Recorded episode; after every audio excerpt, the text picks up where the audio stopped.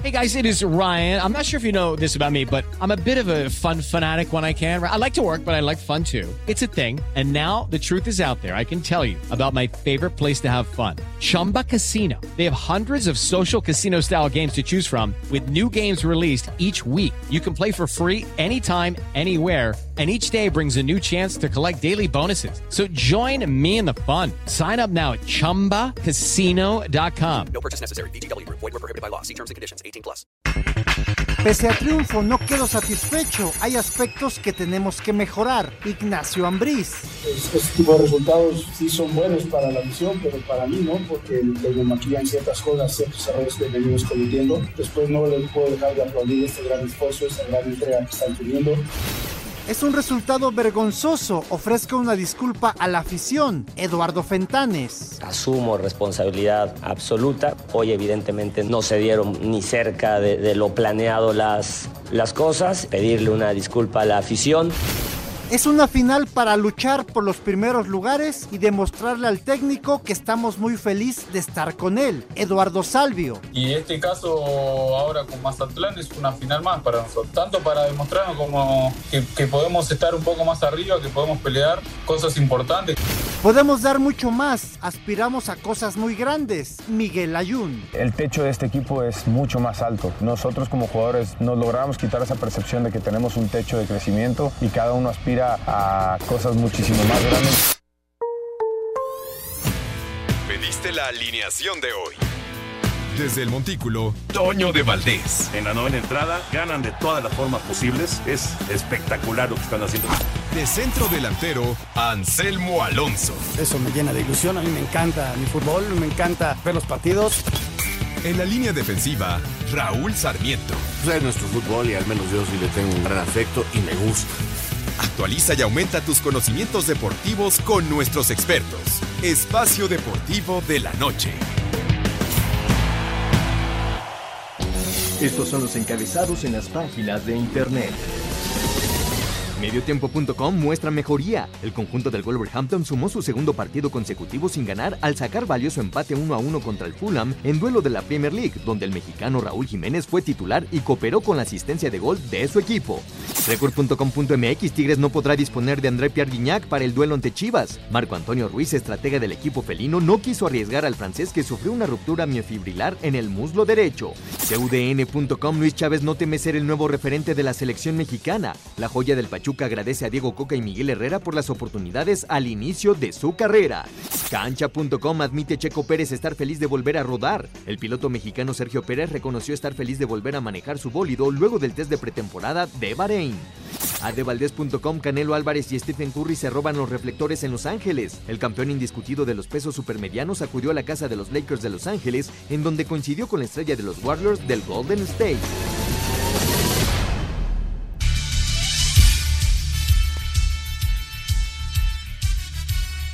Amigos, ¿cómo están? Bienvenidos. Espacio Deportivo de Grupo Asir para toda la República Mexicana. Viernes llegamos al fin de semana. 24 de febrero del 2023. 24 de febrero. Ya. El Día de la Bandera. Sí, señor. Abrazo, abrazo para todos y para todas las que nos acompañan en este fin de semana aquí en Espacio Deportivo. Eh, Sarmiento y Anselmo Alonso tienen chamba el día de hoy, pero aquí está Jorge Pineda. Eh, el señor productor anda de vacaciones. ¿Cómo? Va, ¿También la próxima semana va a estar de vacaciones el señor productor? ¿No? ¿También la próxima semana? Qué bárbaro. Mira. No, bueno, pues. ¿Quién fuera, quién fuera el jefe? Una verdad? chamba de esa. Exactamente. Sí, ni Pero bueno, está de vacaciones. Eh, gracias, Lalito Cortés, por los encabezados. Lalo está en la producción. Paco Caballero en los controles. Ricardo Blancas está en redacción. Saludos para todos ellos. Mi querido George, está a punto de arrancar la jornada 9 del Campeonato Mexicano. Allá en Aguascalientes, Necaxa contra pues el que luce como víctima, bueno, siempre luce Sí. como víctima, ah, lamentablemente el equipo de Querétaro en todos, en todos sus partidos de visita. ¿Cómo estás, mi querido George? Eh, feliz y contento, mi querido Toño. Qué gusto estar contigo después de un tiempecillo de no vernos. Siempre es un privilegio estar aquí con, contigo, con toda la gente de Asir Deportes, por supuesto con el público de Espacio Deportivo. Y ya lo comentabas, lamentablemente el Querétaro 50 partidos Wow. consecutivos como visitante sin ganar. ¡Qué pesadilla! Es lamentable, ¿no? Es, eh, y además de esas rachas que de repente no pensarías que existen y que sí se le dan a un equipo. eh, y por mucho que pienses que no, sí debe ser una, una carga, una presión para, para los jugadores, ¿no? Para la institución, saber que, que no puedes simplemente, en casa les cuesta, o cuando juegan como local al menos, eh, ya sabemos la cuestión que, que viven en, en su estadio y demás, y además jugar fuera y no sabes que tus probabilidades de ganar son mínimas, ya de ahí vas tal vez perdiendo un poco en lo, en lo mental, ¿no? Es un gran trabajo el que tiene que hacer Mauro Guer, que no le ha ido muy bien, la verdad. Son penúltimos prácticamente del, eh, de la tabla.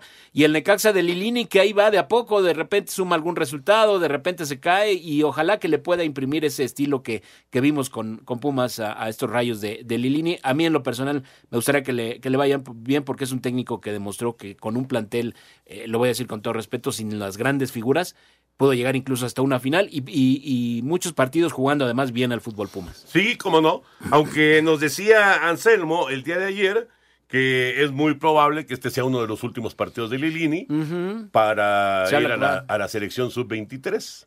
Y me parece una buena decisión, ¿no? Bueno, vamos a ver si se concreta. Sí, ¿no? se da, exacto. Pero eso, vuelvo al el, mi punto. Creo que es, un, es una persona que sabe eh, eh, trabajar con los jóvenes. Sin duda. Estuvo en la cantera, por supuesto, de Pumas, estuvo en Morelia hace tiempo. Y, y, eso, una personalidad de ese nivel, con conocimiento, por supuesto, ya en primera división, creo que le vendría bien a, a nuestras elecciones con, con límite de edad. Lo lamentaríamos por el Necaxa para ver que si ya están trabajando a lo mejor en una opción, en un plan B, que ojalá este sea mejor. Pues sí, pero por lo pronto, por lo pronto sigue ahí, está Exacto. dirigiendo el partido, ya arrancó. Necaxa y Querétaro ya juegan. Y al rato, al rato, George, ya lo platicaremos más ampliamente, pero al rato Mazatlán Pumas. Qué duelo, ¿no? Eh, Bravísimo juego para los dos. Para los o dos. Sea, de, de, máxima presión para los dos. Totalmente. Mazatlán, ya sabemos la situación que vive, apenas rescató su primer punto del torneo en el encuentro anterior, ya de la mano de Rubén Omar Romano, y los Pumas de Rafa Puente, que vienen en una eh, mala racha de resultados, tres derrotas consecutivas. En sus últimos cinco partidos, solamente dos empates y tres derrotas seguidas. Entonces, eh, no creo que tampoco aquí vaya a haber una, una, luz roja, vamos a decirlo, que esté en peligro el puesto de Rafa Puente, pero evidentemente la situación en lo deportivo para Pumas no es la que ellos quisieran. Claro, claro, ese es el partido de las nueve de la noche, arrancando la jornada nueve del fútbol mexicano. Y ayer, ¿qué tal? En el pendiente de la fecha 7, cinco goles le metió el Toluca a Santos. Y Toluca ha ganado de visita en este torneo, ahora que decías de los 50 juegos sin ganar sin de ganar. visitante del Querétaro. El Toluca ha ganado en Guadalajara a las Chivas, uh -huh. en Pachuca al campeón, y ahora le pegó y goleó a Santos en la comarca. ¿Qué resultados para Nacho Ambriz? Y ahí están pegaditos ya a los cuatro primeros. Todavía no se meten en los cuatro primeros, pero están muy cerca estos Diablos Rojos que ayer, la verdad, dieron una gran exhibición, sobre todo con mucha contundencia. Ya platicaremos de todos los temas de fútbol. Eh, ya escuchábamos lo del Wolverhampton que empató con Raúl Jiménez de titular. Eh, estaremos platicando acerca de los mexicanos en el extranjero. Ya viene la MLS, ya Sí, va a señor. comenzar la MLS. Pero bueno, vámonos con la información de la NBA porque arrancó, o ya reanudó más bien, el básquetbol de los Estados Unidos después del Juego de Estrellas. Se reanudó la temporada de la NBA y los Lakers de Los Ángeles apalearon a Golden State 124 a 109. Con triple doble de Domantas Sabonis, Sacramento vapuleó a Portland 133 a 116. Filadelfia vino de atrás para vencer a Memphis 110 a 105. Dallas le propinó su derrota 15 en fila a San Antonio luego de vencerlo 142 a 116. En tiempo extra y con 43 puntos del finlandés Lauri Markkanen, Utah le ganó Oklahoma City 120 a 119. Toronto superó a Nueva Orleans 115 a 110. Denver con triple doble del serbio Nikola Jokic derrotó a Cleveland 115 a 109. En tiempo extra, Boston le pegó a Indiana 142 a 138, mientras que Orlando dio cuenta de Detroit 108 a 106. Para Sir Deportes, Memo García. Gracias, Memito. Ya reanudó entonces la actividad de la NBA. Vamos a ver qué pasa en esta, en esta segunda parte del calendario. Eh, calificarán o no los Lakers de Los Ángeles para la gente que sigue a LeBron, que bueno, sí, ya, digamos, en el aspecto individual, Jorge, Sí, sí. pues ya consiguió esta marca extraordinaria, ser el número uno en puntos en, en la historia de la NBA, pero pues no te sabe igual si no estás peleando por el título en, de manera colectiva, ¿no? Y sobre todo un hombre de este nivel que está acostumbrado a, estar siempre en la cima, salvadas las distancias, un poco lo de Cristiano Ronaldo, ¿no? Que estás acostumbrado a ganar títulos individuales y colectivos. Acá LeBron, por supuesto, él siempre quiere estar en lo más alto y la verdad, de momento, estos Lakers pues no, no pintan eh, para, para más. Están ahí en tercer lugar de su eh, de la conferencia, bueno, de su división y no se ven, no se ve como que vayan a tener una gran temporada. De momento con marca perdedora, entonces ojalá pueda venir un repunte en esta segunda parte, pero no se ve tampoco tan fácil. Es que también es, es complicado porque las eh, las lesiones eh, empiezan a, a mermar a, tus jugadores. El mismo Lebron ha batallado con algunas lesiones, entonces no es sencillo. Antes de ir a la pausa, les comento muy rápido que ya arrancó la actividad de la pretemporada en el béisbol de grandes ligas. Hoy jugaron los Mediarrojas de Boston, ganaron 5 por 3 a los Huskies. Los Reales de Kansas City le ganaron 6-5 a los Rangers de Texas. Los Marineros le ganaron 3 por 2 a los Padres de San Diego. Los primeros tres juegos en la pretemporada. Eh, jugaron dos, cuatro, cinco equipos de grandes ligas, además de uno colegial. Pero bueno, ya, ya se pusieron en marcha y mañana ya van a jugar todos. Ya llegó la pretemporada del béisbol de grandes ligas. Acaba de terminar la NFL y las grandes ligas toman la estafeta de inmediato. Vamos a mensajes y regresamos con la información del golf de Mayacoba. Espacio Deportivo. Un tuit deportivo. Celebremos con orgullo el Día de la Bandera Mexicana, un símbolo de unidad, orgullo e identidad para todos los mexicanos. Arroba FMF.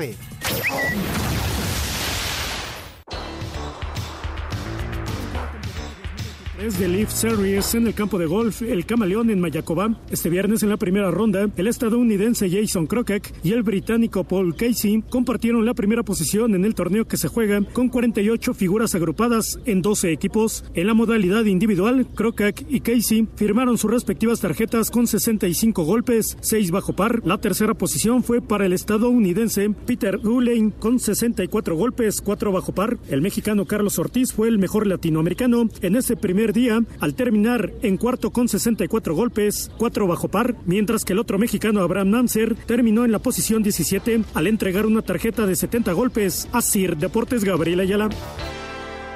Gracias, Gabriel. Así están las cosas en el torneo de Mayacoba. Ya está en la línea José Escarante de la Hidalga, que está al frente de Tennis Showdown, que en menos de un mes va a tener otro gran evento acá en la Ciudad de México, en la Plaza de Toros, para ser exactos. Medvedev en contra de Rublev. Se van a enfrentar en, eh, pues un espectáculo, la verdad, muy padre, muy padre para la gente que ama el tenis.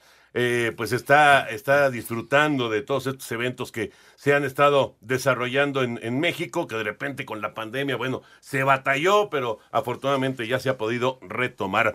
José, ¿cómo estás? Un abrazo y gracias por tomar la llamada. ¿Cómo andas? Muy bien, muchísimas gracias por la por la invitación. Es un gusto platicar con ustedes sobre este evento. La verdad estamos muy contentos porque Medvedev eh, ha prometido que va a volver a ser el número uno y está creciendo eh, muy fuerte en, sus resultados, ¿no? Está ahora en la final de Doha y creo que va a ser un partidazo el que va a tener y va a llegar a México en, el, en su mejor momento. Por el otro lado, Rublev ha tenido un muy buen inicio de año también y pues es una revancha porque en noviembre le ganó Rublev a Medvedev en los Masters y entonces queremos a dos jugadores que se conocen muy bien, han jugado desde niños juntos y pues queremos ver esta, esta revancha, a ver cómo la toma Medvedev. Don José, buenas tardes. Le saluda Jorge Pineda. Eh, después del gran éxito que fue el, eh, el, evento anterior que organizaron, el partido entre Nick Kyrgios y Cameron Norrie, ahora dos rusos eh, uno como número 5 y otro como número 8 del ranking mundial. Eh, lo importante que es que, que, el público responda y que por ende este nivel de jugadores, estos jugadores del gran, de gran nivel acepten venir a nuestro país y que por consecuencia nosotros podamos disfrutar pues tenis al más alto nivel. Sí, fíjate que eso fue padrísimo, o sea, tuvimos un evento que pues resultó muy bueno, el partido entre Kirios y Norri fue un espectáculo y el otro partido, el de dobles de Faray Cabal contra Santiago González y Manuel Sánchez de Mayor, también fue un partidazo y ganaron los mexicanos cuando iban perdiendo 9-6, se, se, empataron y ganaron 11-9 en el tercer set. Y esto pues creó otra revancha, que los, los colombianos quieren venir a jugar a México a desquitarse. Y entonces tenemos dos partidos en donde más allá del espíritu deportivo, hay estas ganas de ganar, ¿no? Y creo que es muy bueno para el público ver, dos juegos así. Estamos platicando con José Escalante de la Hidalga, que es el presidente de Tennis Showdown y que este 20 de marzo va a tener eh, un, un, gran evento, porque no solamente, como, como bien mencionas, no es solamente el duelo de Rublev en contra de Medvedev, sino que es, pues es, es todo, todo un happening que se da en la Plaza de Toros México a partir de las 4 de la tarde el lunes 20 de marzo. Platícanos, José, ¿qué, qué va a, disfrutar la gente cuando, cuando llegue ahí a la Plaza México? Fíjate que al fundar la empresa, o sea, este Tony Toño de Valdés me conoce bien como el Chacachaca, yo inventé una porra que se convirtió en la porra del tenis, ¿no? Del tenis mexicano. Y con esta porra, pues, este, mostré siempre muchas ganas de que México creciera en el tenis. Y ahora tenemos dos torneos juveniles en donde la final de damas se van a jugar en la plaza y después eh, la final de singles, de varonil también. Lo importante de esto es que son de 16 y menores y estamos buscando que con esto se estimule el tenista mexicano a que volvamos a tener un top 100 o un top 10.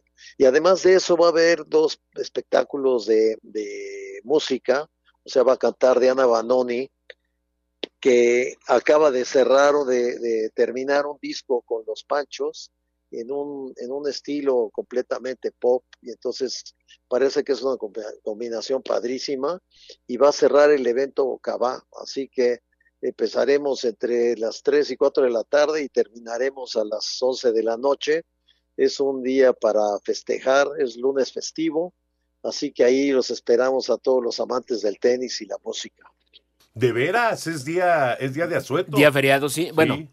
así se... Digo, se, no se, para todos, ¿verdad? Pero... es correcto, es correcto. Pero vale la pena, los que puedan ir, de verdad, no, vayan. Padrísimo. Vayan, porque este partido es, eh, como decía, ¿no? Incluso fue, fue un duelo que se, se celebró o que se llevó a cabo en, en, en el eh, torneo de maestros allá en, en Italia. Y la verdad es que, insisto, estamos hablando de dos jugadores que están dentro del top ten. Y, y, traer a estos jugadores me imagino que no es tan fácil, eh, sobre todo por el calendario tan, tan pesado que ellos no, tienen. Y el ¿no? billete. Además, además. y el billete, Pepe, ¿no? Sí, yo creo que, mira, este, son carísimos, pero creo que México, la Ciudad de México tiene este nivel de, ver a este tipo de jugadores y pues estamos haciendo el esfuerzo y yo creo que va a ser muy bueno que vengan. Los dos están en un muy buen momento. En Turín se echaron un partidazo y ganó Rublev, así que creo que estamos en un gran momento para ver estos jugadores.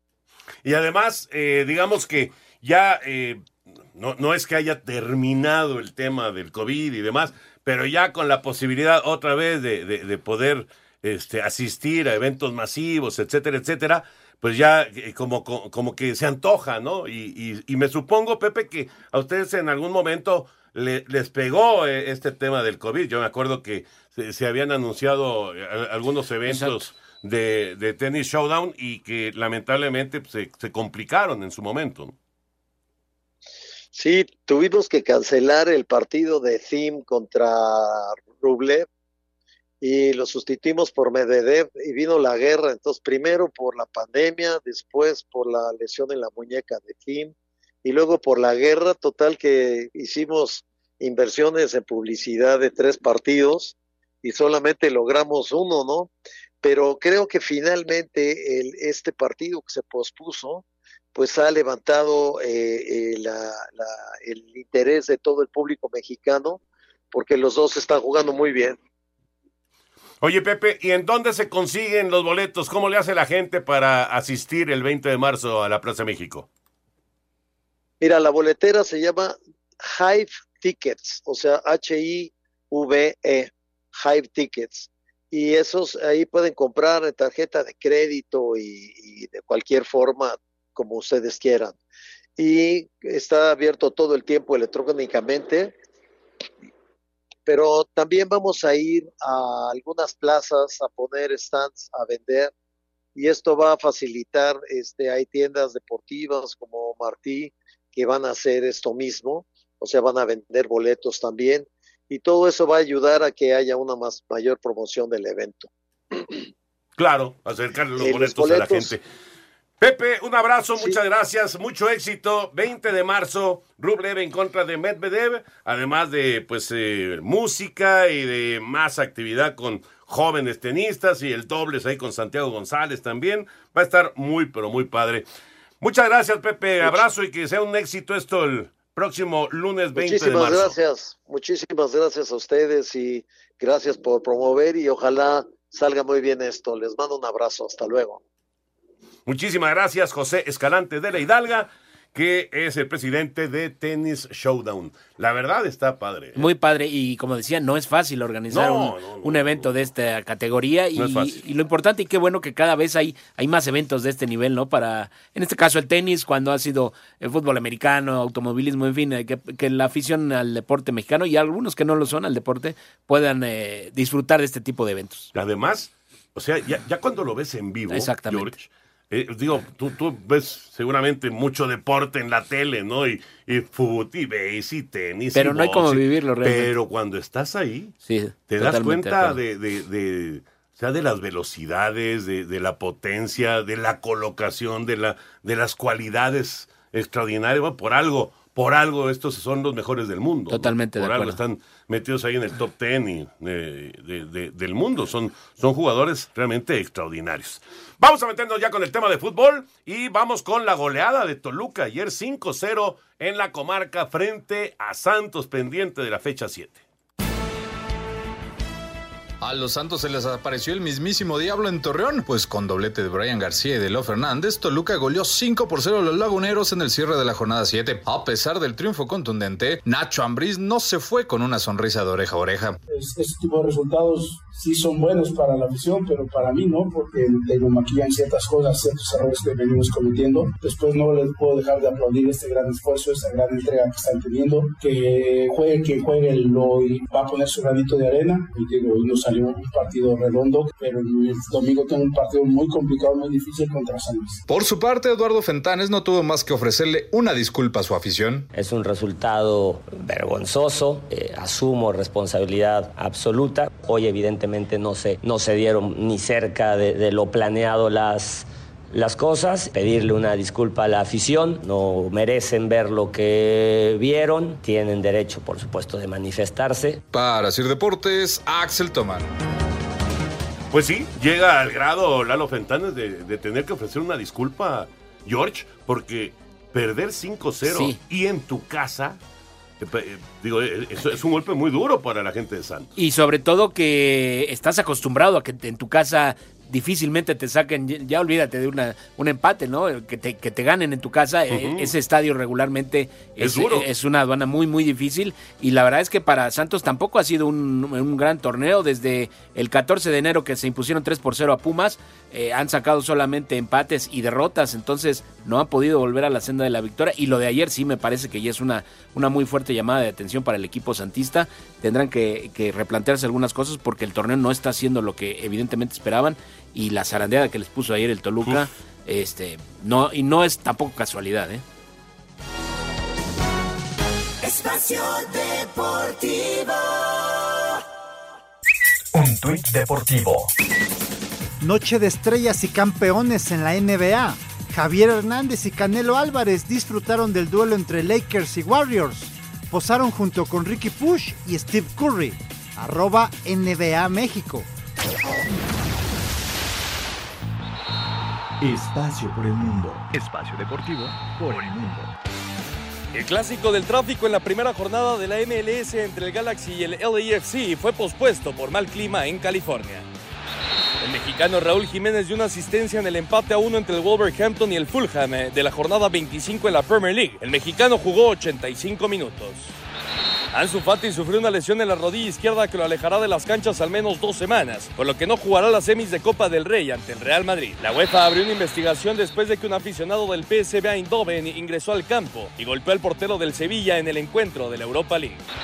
Andrés Guardado fue titular y jugó los 90 minutos en la victoria del Betis 3 por 2 ante el Elche, que acabó el partido con nueve hombres en la jornada 23 de la Liga Española. Espacio Deportivo, Ernesto de Valdés. Gracias, Push. Ahí está la información del fútbol internacional. Lo que son las cosas, George. En el béisbol hay, no sé, siete, ocho partidos que se han suspendido por lluvia en la historia de los Dodgers. En la historia, ¿eh? En la historia. O sea, es realmente, es, es como un acontecimiento que se suspenda un juego de los Dodgers en Los Ángeles por lluvia. De acuerdo. Por lo mismo, igual los serafines. Ajá. Lo mismo, es rarísimo que se suspenda un juego por lluvia. Y ahora que iba a arrancar la MLS, bueno, arranca, por Arranca, supuesto. sí, claro. Pero, pero eh, en el caso de California, de Los Ángeles, con el duelo LAFC contra del Galaxy, los dos este, referentes de, de California, etcétera, etcétera, se suspende por lluvia. Increíble. Sí, lamentable. Además, ahí se salva el, el Galaxy porque no iba a jugar el Chicharito. Está un- lesionado Está lesionado. Pero la verdad sí que pena, ¿no? Para los aficionados ahí en California, en Los Ángeles, porque siempre ya es un duelo que llama mucho la atención, a pesar de que Los Ángeles, el equipo de Los Ángeles de Carlos Vela no tiene los mismos años en la liga que Pero el tiene Galaxy. los resultados últimamente. Ha, ha tenido mejores resultados incluso, ¿no? Le, le han invertido muy bien, su estadio muy bonito también. Entonces, eh, es el, el famoso clásico del freeway, que de momento, y allá en Estados Unidos ya sabemos que cuando es tormenta eléctrica, por ejemplo, ya sabes, desalojan Sí, no, no, estadio, allá no se andan con que, bueno, vamos a ver si ya deja de llover, vamos a esperar a ver si, nada. Ahí hay mal clima y nada que arriesgar ni nada. Entonces, como, como comentas, Toño, lamentablemente no podremos ver ese juego de inicio de temporada, pero sí el resto de eh, lo que es ya el inicio de la, de la MLS, que tendrá una nueva franquicia en este, en este torneo y que se menciona mucho que estarían buscando una nueva franquicia, ya sea en eh, San Diego o en Las Vegas. Eh, esta nueva es en San Luis, ¿no? En San Luis, correcto. En San Luis, y sí, San Diego o Las Vegas es posibilidad de, crecimiento de la, de la MLS. Se mantiene el 0 por 0 de Necaxa y Querétaro. Madrigal se perdió un gol increíble, solito, solito, para rematar y empujarla y la mandó por un costado. 0 por 0 Necaxa y Querétaro al arrancar la jornada 9 del fútbol mexicano. Y al rato será el partido de Mazatlán en contra de los Pumas. Nada más para concluir lo de Santos y Toluca. Hablamos de Santos y de pues eh, esta pesadilla que vivieron ayer. Correcto. Pero ¿y Toluca? Toluca muy bien, ¿no? O sea, Toluca es un serio contendiente en este torneo. Estamos a la mitad, todavía Claro. falta mucho. Pero, o sea, Toluca eh, está espantando. Le gana a Chivas en Guadalajara, le gana a Pachuca en Pachuca, le gana ahora a Los tres de Santos visita.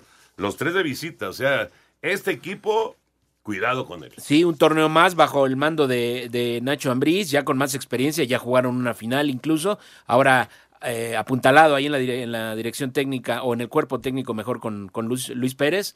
Y esa dupla le está dando resultados de momento al, al Toluca y jugando bien además. Entonces, sacando esos tres resultados, como dices, nada fáciles y fuera de casa, mis respetos entonces para el Toluca. Hasta este momento está embaladito. Quinto lugar del torneo y pegadito, pegadito ya, pensando en, eh, pues sí, brincarse la recalificación, que Sí. ese es el, digamos, la aspiración de los grandes, ¿no? De los equipos poderosos en el fútbol mexicano. Y el fin de semana tiene la posibilidad de sumar de a tres, con todo respeto, juega contra San Luis en Ajá. casa, que el San Luis ha estado muy irregular en este torneo y así como llega el Toluca, sí me parece que es eh, favorito para ese partido.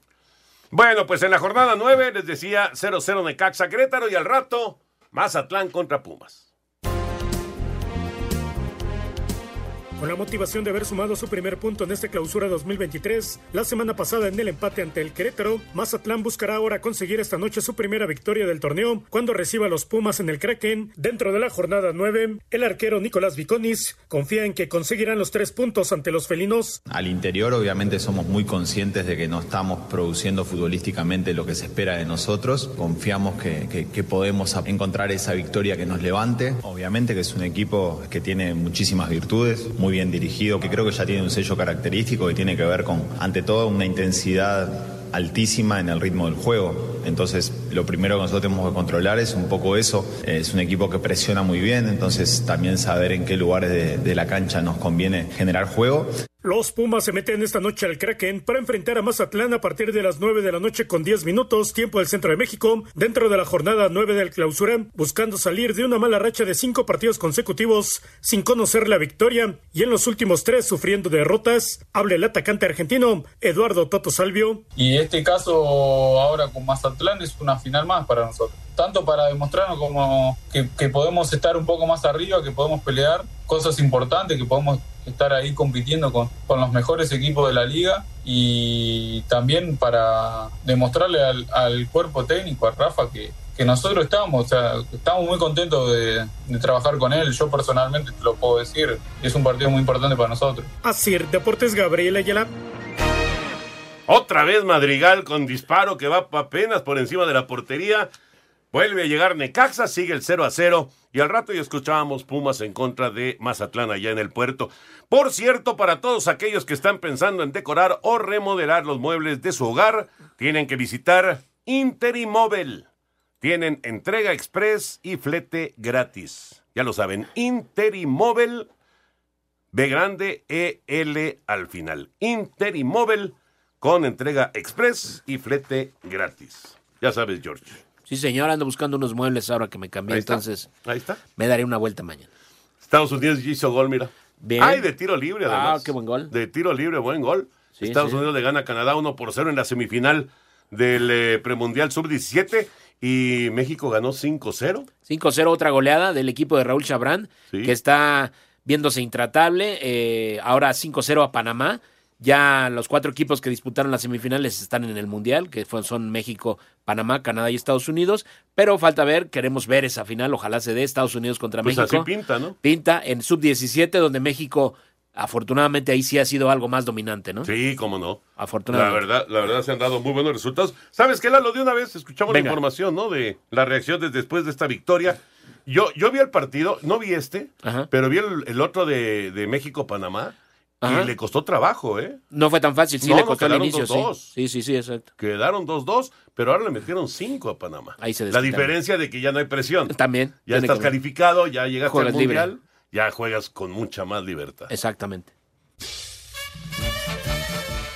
Sin mayor problema, la selección mexicana de fútbol sub-17 avanzó a la final del torneo de la CONCACAF que se celebra en Guatemala tras vencer 5-0 a Panamá. Emanuel Carrillo al 37, Martin Krug en propia meta al 57, José Urias al 67, Brandon Lomelí al 78 y José Suárez al 90 marcaron los goles de la diferencia. Habla Raúl Chabrán, técnico del Tri. Venimos por todo y, y en este caso la final eh, igual respetamos mucho al rival, como respetamos a Panamá, pero estamos convencidos de que con un buen esfuerzo y otra vez manteniendo el equilibrio defensivo y la contundencia eh, podemos salir con el resultado. El equipo mexicano con límite de edad ya tiene su boleto asegurado para la Copa del Mundo de la categoría Perú 2023.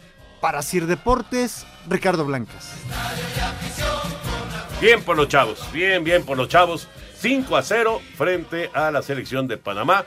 Un resultado contundente, no deja dudas. Y, y como dices, eh, George, todo pinta para que sea Estados Unidos en contra de México la final de este premundial sub-17. Eh, está complicándole el juego el equipo, el equipo canadiense a Estados Unidos en la primera parte y es la recta final del primer tiempo. Pero bueno, ya tiene ventaja Estados Unidos.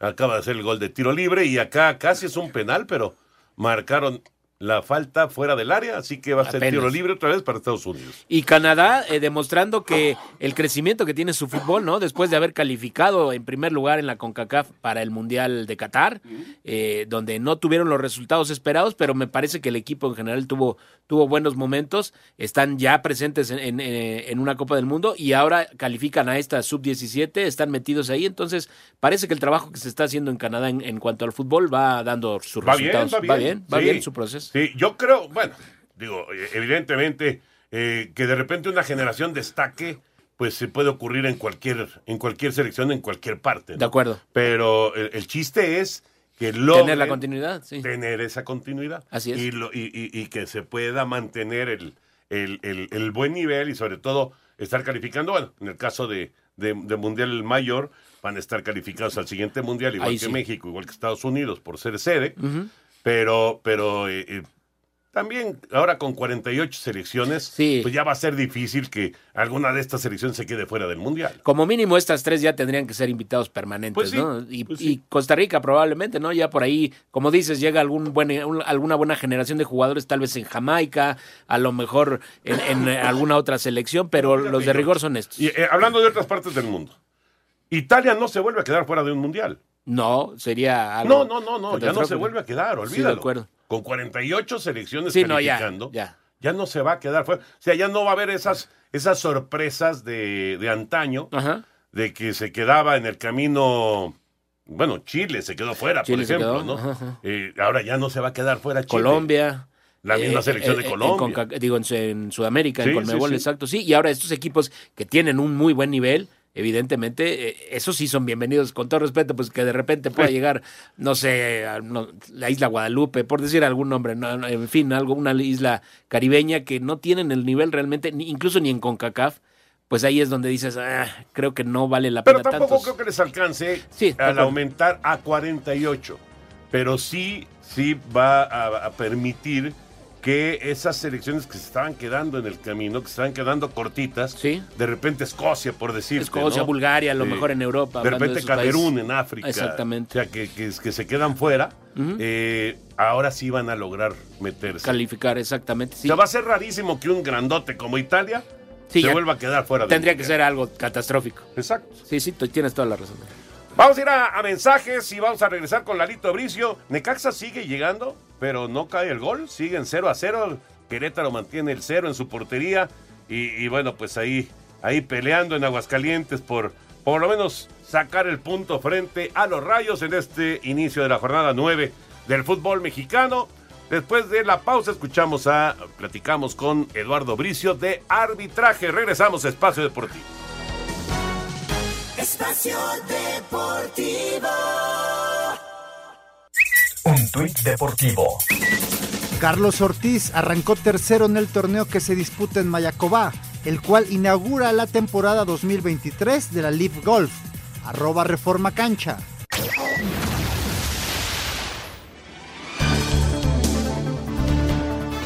Pues nada más vamos a platicar con Lalo Bricio, mi Uh. George. Y de inmediato sale información. sí. Porque Jurado acaba de ser expulsado en el duelo de Necaxa en contra de Querétaro, que sigue 0-0, recta final de la primera parte, con llegadas del Necaxa, pero sin concretar. Y ahora Necaxa con 10 hombres por la expulsión de Jurado. ¿Cómo estás, Lalito? Abrazo, ¿cómo andas?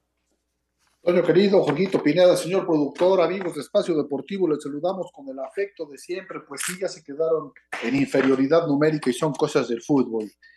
Bueno, platicando de los partidos de media semana pendientes de la jornada 7, no creo que haya nada digno de escribir a casa desde el punto de vista arbitral. Vimos en el Cruz Azul Atlas a César Arturo Ramos Palazuelos muy sobrio, sin problema alguno, y después en la goleada que el Toluca le propinó a domicilio al Santos, también el cantante Fernando Guerrero creo que hizo un trabajo bastante solvente, no creo que haya mayor cosa digna de escribir a casa en esos partidos. Oye, en cuanto a las designaciones del fin de semana, pues estamos viendo en estos momentos en el Necaxa Querétaro al Gato Ortiz. El Gato es el líder de actuaciones en el fútbol mexicano, lleva a ocho actuaciones, es su octavo partido, que habla muy bien de él, ¿no? Que ha tenido una excelente temporada, porque en nueve jornadas llevar ocho partidos, pues no es nada fácil, ¿no?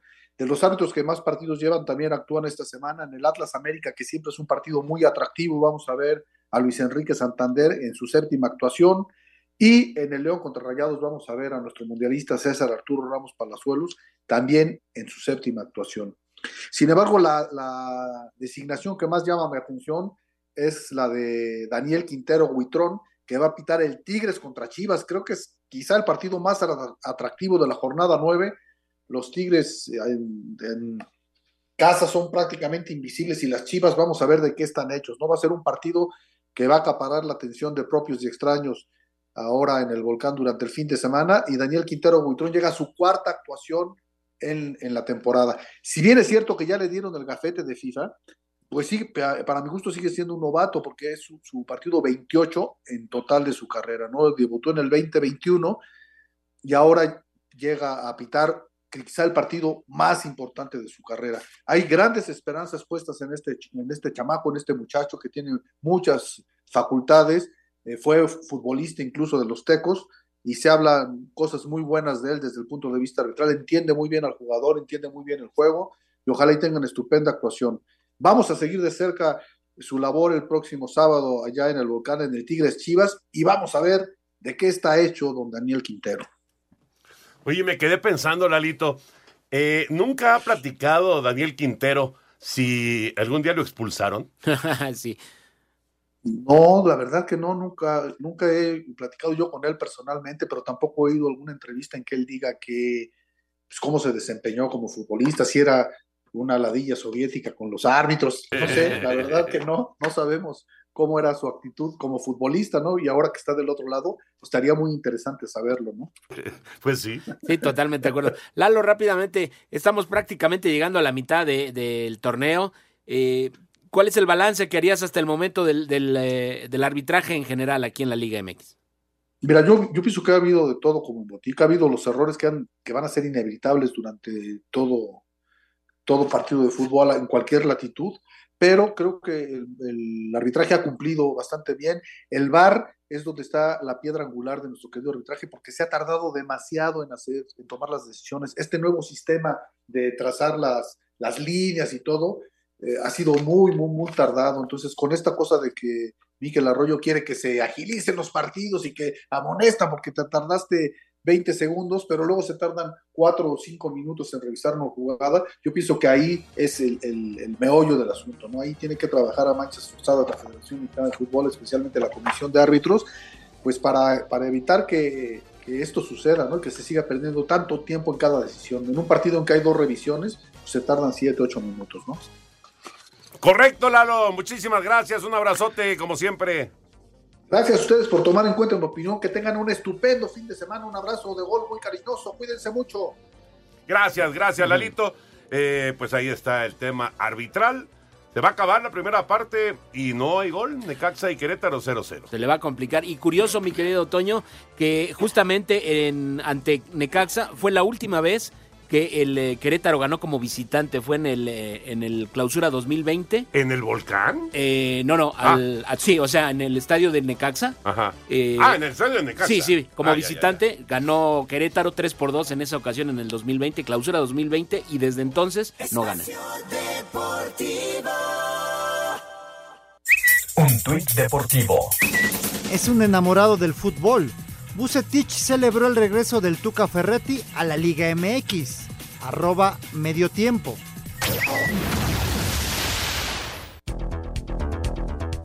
La actividad de los mexicanos en el extranjero arrancó desde este viernes con Raúl Jiménez que inició como titular, jugó 84 minutos y dio una asistencia en el empate del Wolverhampton ante el Fulham uno por uno. Por su parte, Andrés Guardado jugó los 90 minutos y también dio una asistencia en el dramático triunfo del Betis 3-2 sobre el Elche. Para el sábado el español con César Montes que sigue en duda por el golpe en la cabeza que sufrió, recibirá a un Mallorca que quiere dejar de ser un cheque al portador como visitante. Habla el técnico Javier Aguirre. Es posible que un equipo como el nuestro tenga cuatro partidos seguidos perdiendo fuera de casa. ¿no? Entiendo el calor de la afición, que es la queremos mucho y nos ayuda muchísimo, pero también entiendo que no competimos como debiéramos. Y a ver si somos capaces de romper esa mala racha en la que estamos inmersos en, de, a domicilio, sí. La MLS tendrá su jornada inaugural, sin embargo, los aficionados se quedarán con las ganas de vivir el clásico del tráfico entre Los Ángeles y el Galaxy, con otro duelo entre el Chicharito y Carlos Vela, pues el juego se suspendió debido a las condiciones climáticas. Rodolfo Pizarro y el Inter de Miami enfrentarán al Montreal, mientras que Héctor Herrera y el Houston Dynamo se medirán ante Cincinnati. En Italia, el Chucky Lozano visitará con el Nápoles al Empoli, mientras que en Bélgica, Gerardo Arteaga y el Racing Gang recibirán a los Tende. Para el domingo, Memo espera volver a la titularidad cuando el Salernitana reciba el Monza. En la Eredivisie, el Feyenoord de Santi Jiménez visitará el Fortuna. El Ajax de Edson Álvarez y Jorge Sánchez se enfrentará al Vitesse, mientras que el PSV de Eric Gutiérrez recibirá al Twente. La actividad de los mexicanos culminará hasta el martes cuando el Cremonese de Johan Vázquez reciba la Roma. Para Sir Deportes, Axel Toman.